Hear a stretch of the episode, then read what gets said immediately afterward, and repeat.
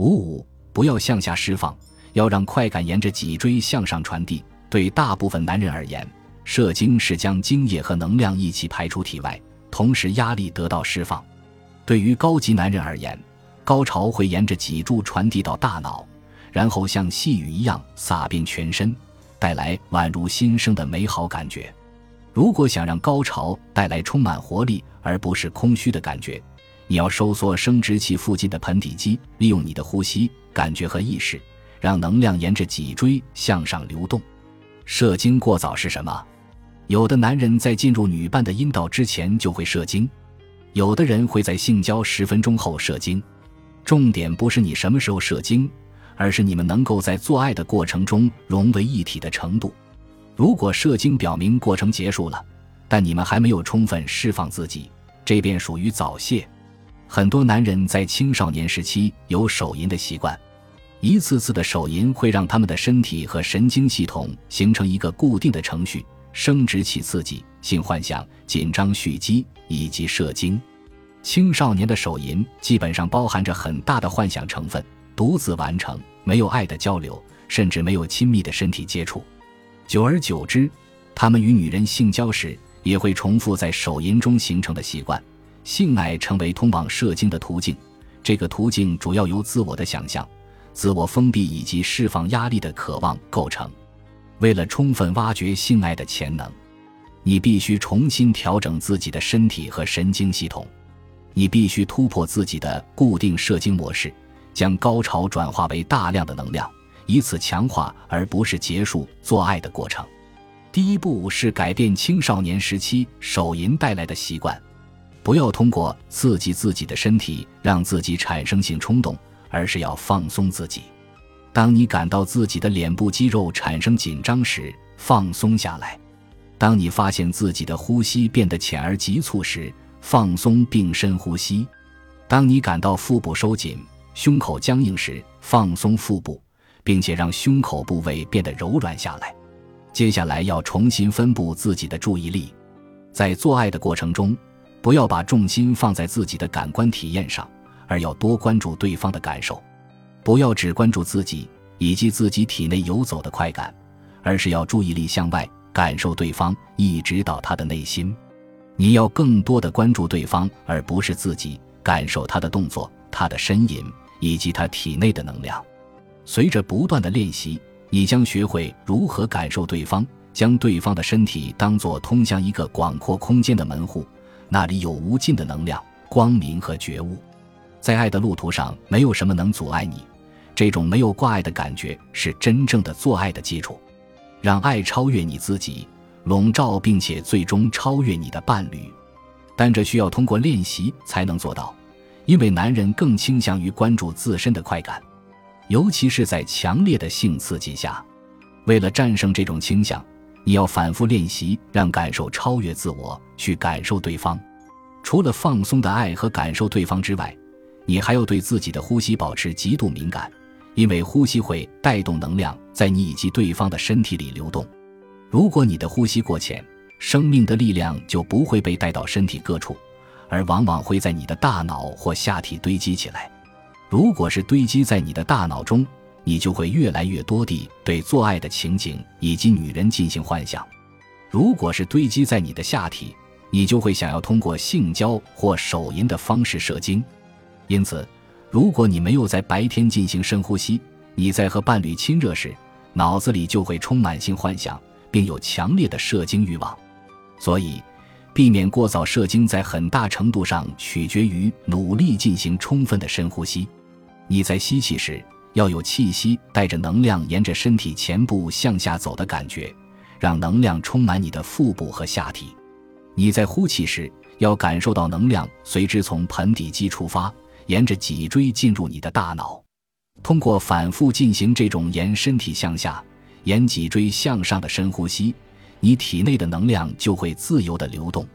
你的大脑或下体不会因为这能量的聚集而被阻塞或处于紧张状态，你射精的欲望也会降低。做爱能够增强你身体的活力，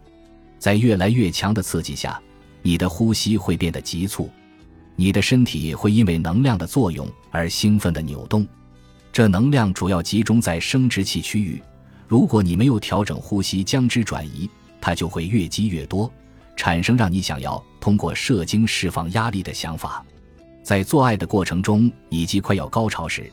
你可以做一种特别的动作，让高潮转移。于是你不必通过生殖器进行射精，而是沿着脊椎向上释放，同时体验强烈的身体快感以及情感的无限张开。这种感受远远超越射精高潮带来的稍纵即逝的快感以及能量消耗后的平息。这个动作是有意识的收缩盆底肌，这一部位涉及生殖器、肛门和会阴，位于肛门和生殖器之间。这个收缩盆底肌的动作很像你要努力控制上厕所的冲动时所做的动作。除了收缩盆底肌，你还要练习向上提升盆底肌，向身体上方。朝着脊椎的方向提升它，这个向上提升的动作会让你的阴囊向上提升一点。做一遍这个动作，收缩并向上提升整个盆底肌部位，包括肛门、会阴和生殖器。你可以一组连续做十五到二十次，能坚持多久就坚持多久。像这样多做几组，一天做三到四次，最后你很轻松就能收缩和提升盆底肌。并且坚持到你想要的时间，这表明你已经学会了必要的肌肉控制方法。现在你可以进行更为复杂的下一步骤，让能量沿脊椎向上传递。起初，你可能仅仅是想象能量在体内流动。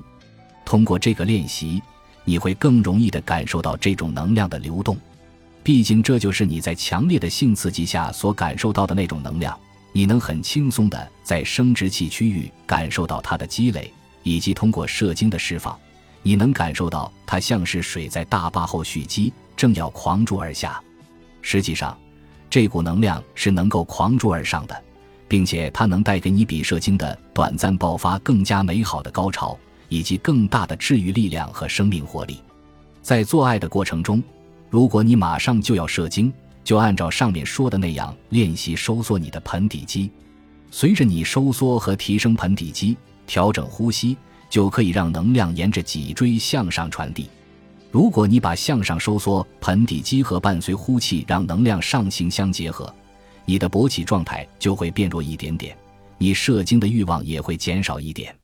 在做爱的过程中继续这一练习，你需要多少次就做多少次。直到你能保持放松和放开的状态，即便你采取了这个技巧，有时也会感觉马上就要高潮了。如果是这样，立刻停止动作，向上收缩盆底肌，调整呼吸，让能够触发高潮的能量沿着你的脊椎向上传递。除此之外，有的男人发现握紧拳头、咬紧牙关以及眼睛向上看会有用，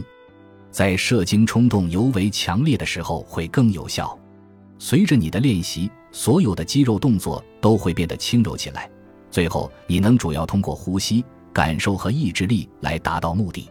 当能量沿着你的脊椎向上游走时，放松下来，享受你充斥在头脑中以及像微雨一样在你体内洒落的快感。当你运用娴熟之后，随着高潮在你体内的上冲，你能感染你的伴侣，让他感受到同样的愉悦。能量在你体内的向上流动会引发他同样的反应。这些做法在无爱之性中不会发生作用。爱是能量的主导，在性的结合中，你必须逐步与爱融为一体。无论你一天过得多么辛苦，无论你在生活中面临着什么样的重负，性爱都应该是表达爱情的美妙时刻。它应该像沉思或冥想一样，成为你练习打开心扉。充分付出自己的爱的一种方式，你把爱传递给对方，你们实现了最为纯粹的结合。如果你的心没有打开，你的能量将被阻塞，会永远无法将冲动转化为销魂的爱。